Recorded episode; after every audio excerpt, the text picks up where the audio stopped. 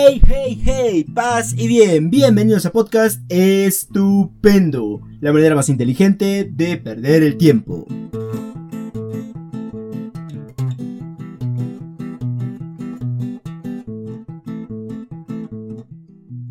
Les saluda Onyx desde el capítulo 2. ¿Qué rayos voy a estudiar?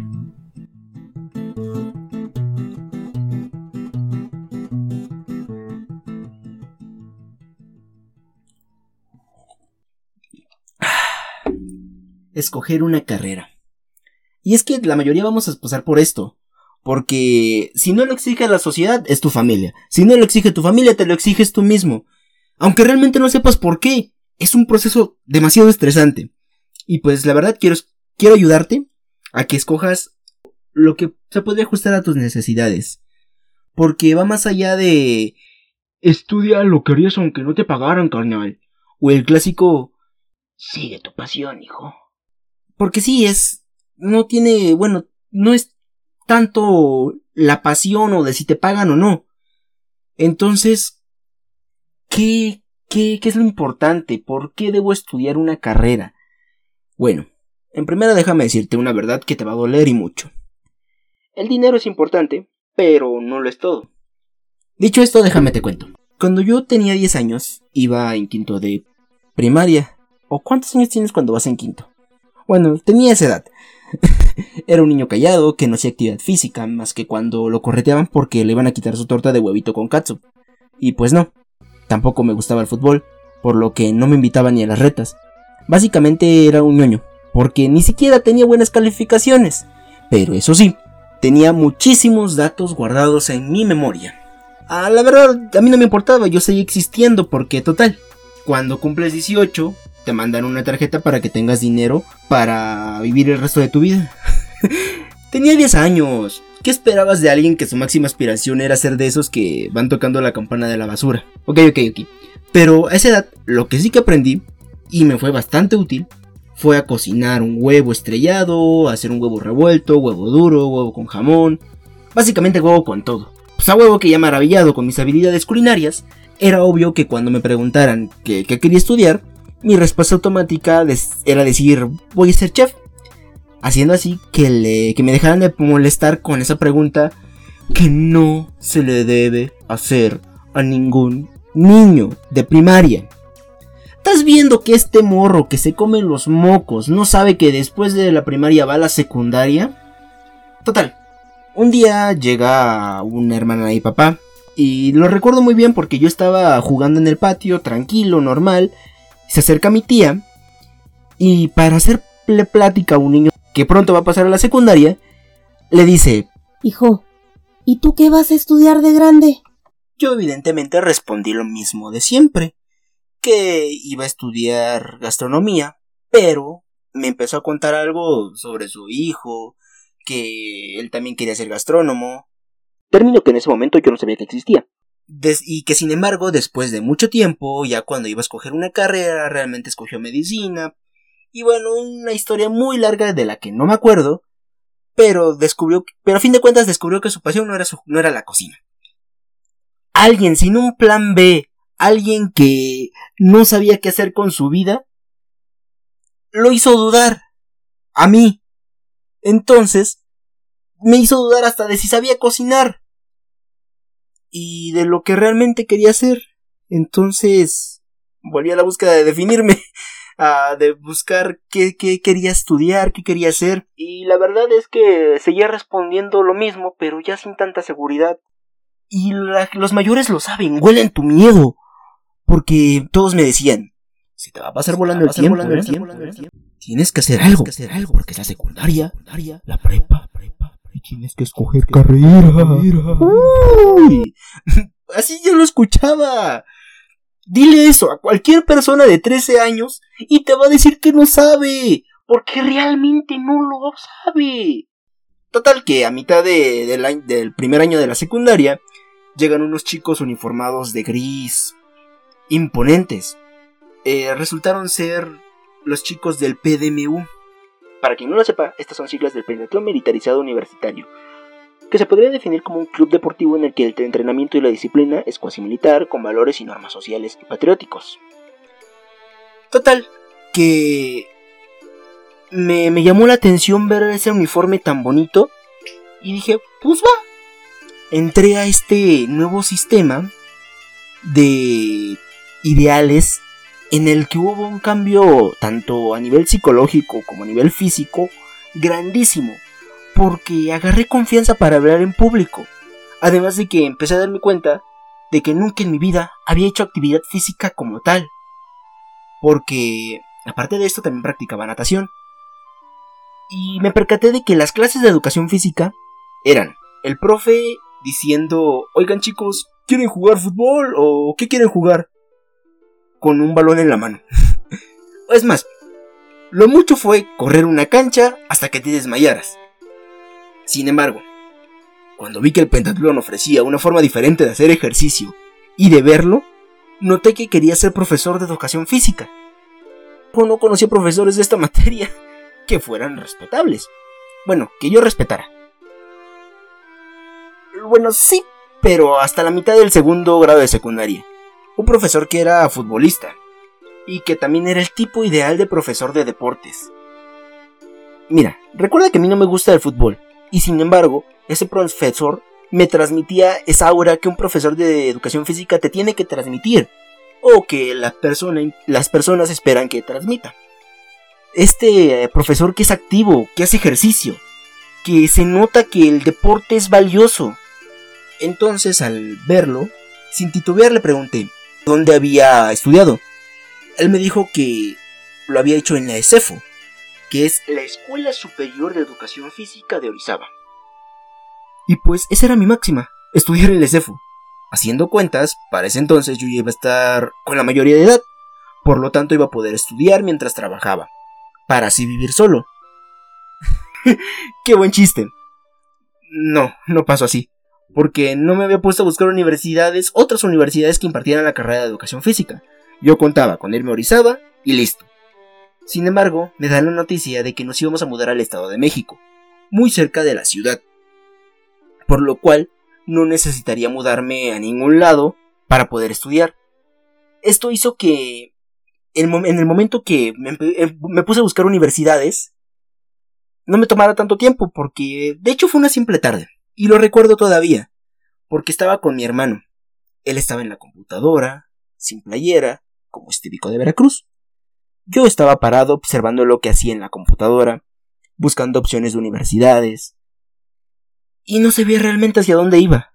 Lo que sí me acuerdo es que gastronomía me pareció extremadamente caro. La verdad yo dije, oye, ¿yo para qué voy a necesitar pagar tanto? Si está muy caro. Y la verdad yo dije, mira, no voy a salir adelante en esta carrera. Y así fui buscando distintas carreras, pero me bloqueé. Por lo cual empecé a buscar preparatorias, las cuales en su momento las veía como iguales. Y si tú todavía no te decides una universidad como tal y estás en la secundaria, déjame decirte que hay tres tipos de preparatorias que son las preparatorias oficiales, que son simplemente un escalón más para la universidad, si es que quieres seguir estudiando. Lo cual recomiendo si aún no tienes realmente una decisión sobre qué carrera elegir y todavía quieres tomarte tu tiempo en esos tres años. Yo estudié en este sistema y la verdad me sirvió.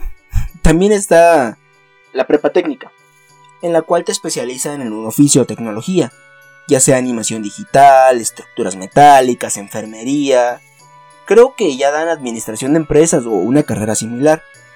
Y la verdad sirve bastante porque ya tienes una carrera técnica, entonces ya puedes empezar a trabajar y no te preocupas por, por estudiar una carrera universitaria. Sin embargo, si tú quieres estudiar una carrera universitaria, pues ya es tu problema. Ahora, están las más solicitadas en México. Están las preparatorias anexas a una universidad las cuales te dan el paso automático a cualquier plantel de la misma, sin necesidad de hacer un examen como tal. Solamente tienes que mantener un buen promedio. Y pues si eres una persona cumplida, pues no hay gran problema. Pero retomando, Recordemos que la gastronomía ya era como que lo, máximo. Y yo dije, mira, ¿sabes qué? Hay cursos de diferentes cosas, repostería, comida mexicana, tailandesa. En general decidí que si quería estudiar gastronomía lo iba a hacer en otro momento, que esa no iba a ser mi prioridad. Así que ese no era mi rumbo.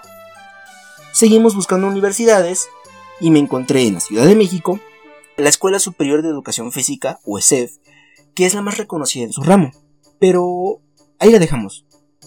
Mientras tanto, seguía practicando natación, seguía en el pentatlón, hasta que me mudé y entré a la prepa, donde, créeme, había de todo menos educación física, lo cual hizo que esa opción solamente se quedara latente. Encontré distintas materias con profesores relajados, algunos estrictos, otros apasionados por su carrera. Hubo quienes, por un lado, me decantaron por las ciencias exactas, matemáticas, arquitectura, aunque también había otros que me decantaron por las socio por ciencias sociales, filosofía, sociología, antropología, hasta historia. Pero en el último semestre, ya para arrancar con todo, el entrenamiento deportivo fue el ganador. Y nada más y nada menos que la Escuela Nacional para Entrenadores Deportivos, o ENET, la cual en su examen te pide que escojas una especialidad. Obviamente yo escogí natación. Lo hice porque a todas les encontraba una excusa. Es que esta está muy lejos. Es que esa universidad está muy cara. Es que no sé dibujar. Es que no se gana bien. Es que la escuela está fea. Bueno, a todas, a todas, menos entrenamiento deportivo. La cual la universidad me quedaba a, a dos horas de distancia la verdad es una universidad muy pequeña, pero a mí me encantaba y no le encontraba un pero, por lo cual esa era la opción. El entrenamiento deportivo. Pero, al ser esa mi prioridad, dejé de lado todo. Tenía un plan B que era filosofía, tenía un plan C que era matemáticas. Pero, la verdad no, no, no me esforcé lo suficiente y evidentemente no me quedé en mis opciones cuando hice los exámenes. Sí, hasta los de la ENET. Yo estaba confiado en que me iba a quedar. Y te voy a explicar por qué no me quedé.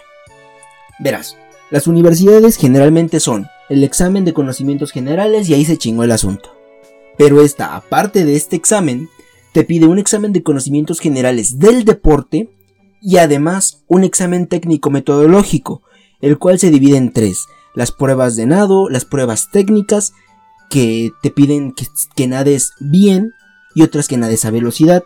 Aparte te piden que te avientes de, un de una plataforma de clavados, te piden pruebas de elasticidad y aparte te hacen pruebas eh, de potencia. Eh, y pues no entrené nada de eso. Sí, entrenaba natación, pero no entrenaba esa parte porque no sabía de qué trataba el examen. Entonces, la verdad yo quería esperarme al siguiente año para poder tomar decisiones adecuadas poder volver a hacer el examen y no, la verdad no me dejaron hacerlo. Me hicieron tomar una decisión muy precipitada porque estaba en una universidad que no me gustaba, con una carrera que no disfrutaba, en un grupo en el cual no me sentía a gusto. Además de esto, la novia con la que había soñado toda mi preparatoria y con la que había empezado a andar, me terminó me empezaban a notificar que tenía un tumor benigno en mi rodilla izquierda. Bueno, fueron muchas cosas, demasiadas, que me llevaron a una depresión horrible, las cuales me llevaron a conflictos escolares, familiares y con mi madre. La verdad yo quería darme de baja temporal para tomarme un tiempo, poder hacer una certificación como profesor de natación. Sin embargo no me dijeron. Y en vez de eso, me dijeron, si te vas a dar de baja ya, hazlo, definitivo. y pues lo hice. Al día siguiente llegué con mi baja definitiva y quisiera contarles lo gráfico que fue ese día. Pero, bueno, tal vez lo cuente en otro podcast. Después de todo, me certifiqué, estudié por mi propia cuenta las materias que yo más o menos creía que tenía que estudiar para poder ser un buen profesor de, natación. Y afortunadamente pude trabajar durante un año de lo que me gustaba. Primero por lo mínimo y sin prestaciones, unos 5.500 pesos al mes, más o menos. Y el último por un poco más del mínimo, creo que eran unos 7.000 pesos. Pero así descubrí que esa era mi verdadera pasión porque después de todo, no me importaba que estuviera cansado, que mi primer trabajo me quedara dos horas, que después tuviera un trabajo cerca de mi casa o que después una, una forma de trabajo de otra alberca me, me trataran relativamente mal. Y yo así era feliz porque ejercía lo que a mí me gustaba. Sin embargo, ojo ahí, necesitaba de la psicología para poder ejercerlo de manera más profesional y didáctica, ya que después, pues todo lo que yo daba, el enfoque de mi clase estaba basado en lo que yo recordaba de mis clases de psicología. Pues muchas personas llegaban con algún tipo de trauma o los niños simplemente tenían miedo al agua. Y, no te y eso no te lo enseñan en la certificación, no te enseñan a quitarles el miedo, no te enseñan a dar clases. Así que, oh sorpresa, tenía que estudiar una estrategia psicológica llamada de exposición y otra llamada de moldeamiento. Así que volví a la universidad, pero ahora con una meta y con objetivos claros. Así que ahora solo queda terminar la carrera de psicología porque de otro modo me va a llevar la chingada. Entonces, ¿qué me estás queriendo decir con todo este chorizote? Bueno, para decidirte lo que tienes que hacer no es simple. Primero que nada, planteate qué es lo que sabes hacer y cuánto lo disfrutas. Después define qué carrera quieres estudiar sin poner excusas. Sin el es que está muy lejos o es que no, no tienes que encontrarle ninguna excusa.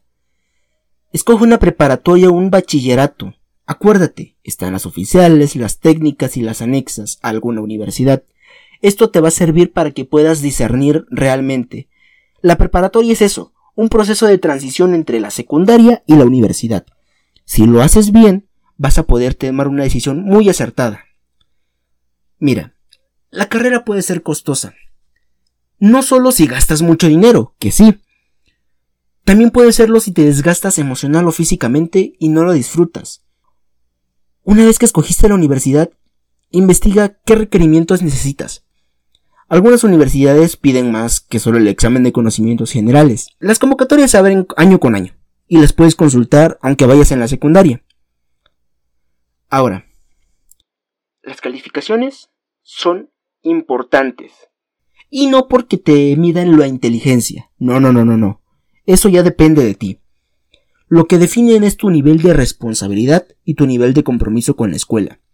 Créeme que esto es uno de los valores que más vas a necesitar. Y lo más importante es que te sientas feliz, te sientas pleno, ya que sin esto no vas a poder crecer como persona. Todo depende de ti. Aunque tu mamá, tu papá, tu familia, amigos te digan que eso no sirve, tú estudia primero. Concéntrate en estudiar, lo que a ti te guste, en desempeñarte en lo que realmente te llene. El dinero lo vas a ganar para ti. El cansancio tú lo vas a sentir. Además, no miras tu éxito solamente en lo que puedan ver los demás, en viajes, dinero, lujos. Míralo por quien realmente eres, cómo te sientes tú por dentro. Después de todo, no te vas a llevar nada a la tumba. Tal vez ibas a dejar algo a tu familia, pero... ¿Y tú? Bueno, esto fue el final de, este podcast. Espero que te haya servido. Espero que estés entretenido. Si en algún momento te surge alguna duda o te, tienes algún comentario que hacerme, puedes hacérmelo llegar por medio de TikTok o de Instagram. Estoy en ambas redes sociales como Onyx-Rider. Y sin nada más que agregar, recuerda que no importa la decisión que tomes, estupendo.